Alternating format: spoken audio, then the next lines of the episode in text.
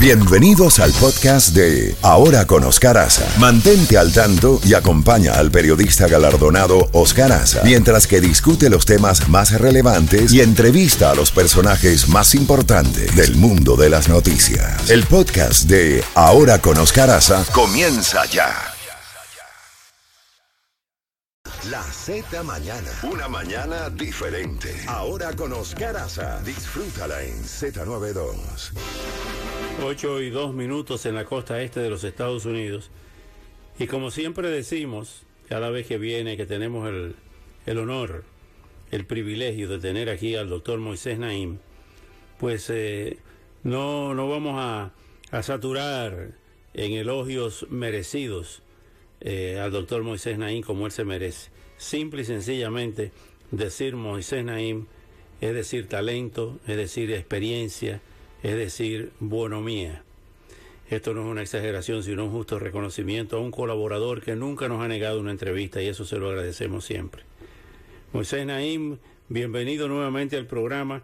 En un mundo tan complicado como el que estamos viendo en estos momentos, estamos viendo que eh, las irregularidades, las inestabilidades, los peligros están al acecho. Bienvenido Moisés nuevamente. ¿Cómo ves este caso de Ucrania? ¿Cómo ves el hecho de que Putin se está moviendo, está moviendo fichas, como dice José María Aznar, en el caso de Nagorno-Karabaj, en el caso del viaje a Corea del Norte? Eh, en fin, ¿cómo ves toda esta situación y los movimientos que está haciendo Putin? Bienvenido. Bueno, antes que nada, Oscar, eh, gracias por tus siempre muy amables y afectuosas palabras. Muchas gracias. Lo de Ucrania es, una historia que va a ser larga. Este, es verdad que Putin está haciendo movimientos uh, que lo, lo, ayudan a vencer el aislamiento de los embargos que tiene de todo el mundo, esencialmente de la Unión Europea, de Estados Unidos, de Asia, etcétera. Es obvio que él necesita ir abriendo espacios donde no los tiene, porque los que tenía se les han venido cerrando. Entre otras cosas, eh, por primera vez hubo una reunión de ministros de Relaciones Exteriores de la Unión Europea, de 27 países, se reunieron en Kiev, sí. eh, o se van a reunir en Kiev. Y eso es muy, muy importante, ¿no? Porque quiere reafirmar el compromiso de Europa con la, la lucha heroica de los ucranianos. Eh, y bueno, eso, eso es, eh, digo, es muy importante y compáralo con la, Putin yendo a, a, a, reunirse con el tirano de Corea del Norte, ¿no? Este, ambos son movimientos estratégicos, ambos tienen consecuencias, pero uno es claramente la lucha por la democracia y el otro es claramente la lucha por la tiranía. Hay un país clave en todo esto, hablando también de China y eso, que es la India. ¿Cómo ve los movimientos de Modi? Eh, poniendo a la India en un tablero que estaba por lo menos en las últimas décadas un poco rezagado, pero que adquiere una importancia tremenda ahora con toda esta eh, globalización de los conflictos. Así es, es una muy buena observación, Oscar. Eh, primero, entender que este, mientras que estaban todos preocupados por, acuérdate que las conversaciones eran cuando este, China iba a superar a Estados Unidos como, su, como superpotencia económica y que ya era inminente, etcétera, etcétera. Resulta que ahora no es así y China, eh, la economía china está muy afectada, está, está rodeada de problemas y colapsos en el sector inmobiliario. Eh, hay, la economía china ya no es la economía eh, que iba a llevar a ese gran país uh, tan, tan numerosamente poblado a, ser el número uno del nuevo orden mundial. Ahí se, se le enredaron eh, las cosas al gobierno de Xi Jinping. En cambio, este, India aparece, desplaza a China como el país más poblado del mundo. Hoy en día el país donde más gente hay es China, eh, perdón, es India. Eh, y, y, con eso viene también una dinámica económica eh, di, diferente a la de China. En China hay, hay, mucho socialismo, comunismo, control del Estado.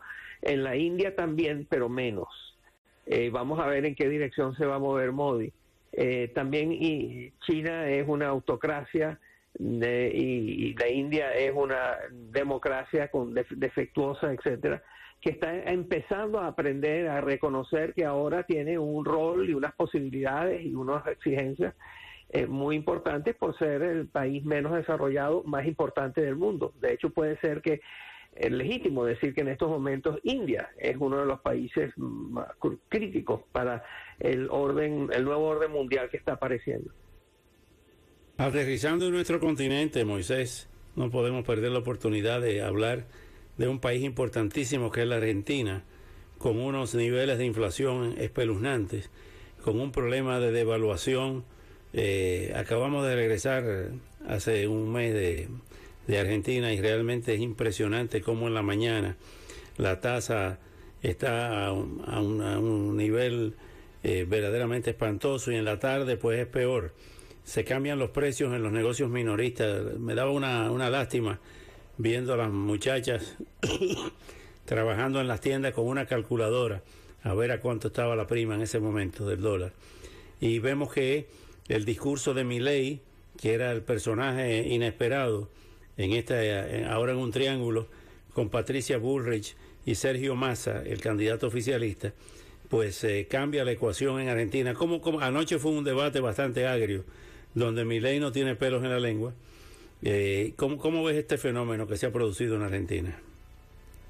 Con mucha tristeza. Argentina es un gran país, una gran sí, cultura, es, eh, tiene, eh, era un país desarrollado, es el único caso que tenemos de un país desarrollado que colapsa y se vuelve un país subdesarrollado. Lo normal es que los países subdesarrollados o en vías de crecimiento lleguen y sean eh, más, más fuertes en su economía y en su política y estables, etcétera. Eso no ha sucedido con Argentina, como sabemos, Argentina ha ido de peor en peor eh, y tiene un problema de liderazgo profundo, porque a pesar de la cultura, de la educación y de, las capacidades que hay en Argentina, eh, lo que estamos viendo es una incapacidad política.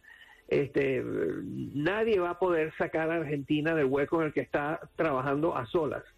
Eh, Argentina va a necesitar un proceso de consolidación, un pacto nacional que involucre a diferentes partidos, diferentes grupos, grupos inclusive que se detestan entre sí, pero actuando a solas y gritando en televisión, Argentina no sale. Argentina sale solo de un gran acuerdo nacional entre múltiples partes y en las que está involucrada toda la sociedad y no solo unos cuantos políticos gritones.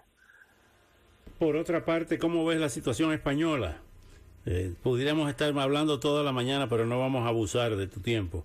Eh, es, lo mismo, es, lo mismo, es muy interesante ver cómo en España un grupo radical este, ah, tiene el control del país, esencialmente, unos diputados este, secesionistas, independentistas catalanes, vascos, etcétera, eh, son, en un número muy pequeño son capaces de poner condiciones y controlar las cosas. Eso mismo está pasando en Estados Unidos y lo hemos visto. Estuvimos a punto de caer en que el gobierno tendría que pagar operaciones y todo eso por las condiciones impuestas por un pequeñísimo grupo de congresantes. Lo estamos viendo en Israel también, donde un pequeño grupo de radicales logra ponerse en el gobierno e imponerle condiciones a Bibi Netanyahu, el primer ministro, que no tiene sino otra alternativa que aceptarlas. Lo que estamos viendo en el mundo, Oscar, es esta tendencia en la cual un grupo pequeño de radicales logra eh, ponerse en el poder y definir la, política de ese país y con, nunca con resultados felices, por cierto. Finalmente, eh, no podemos dejar de a un lado el tema del fentanilo, el tema del narcotráfico involucrado en la política. Por ejemplo, en México los cárteles eh, continúan con una preeminencia extraordinaria y todo este tema del fentanilo que viene de China pasa por México hacia Estados Unidos. Abrazos y no balazos. Esa es la política que eh, el presidente López Obrador dijo cuando tomó el poder. Le preguntaron cuál iba a ser su postura con respecto al narcotráfico. Eso fue lo que él dijo, que los carteles los iba a tratar con abrazos y no con balazos y resulta que eso ese mensaje no, le llegó a los carteles y estamos teniendo un, número increíble de asesinatos eh, masivos, de, expansión de, la criminalidad. Hay eh, enormes eh, espacios geográficos, áreas de México que no son gobernadas, donde el gobierno no está, no actúa, y si llega y actúa, asesinan a los funcionarios públicos. Eh, es decir, es el fentanilo que es terrible porque por una pequeña cantidad este, causa enormes eh, daños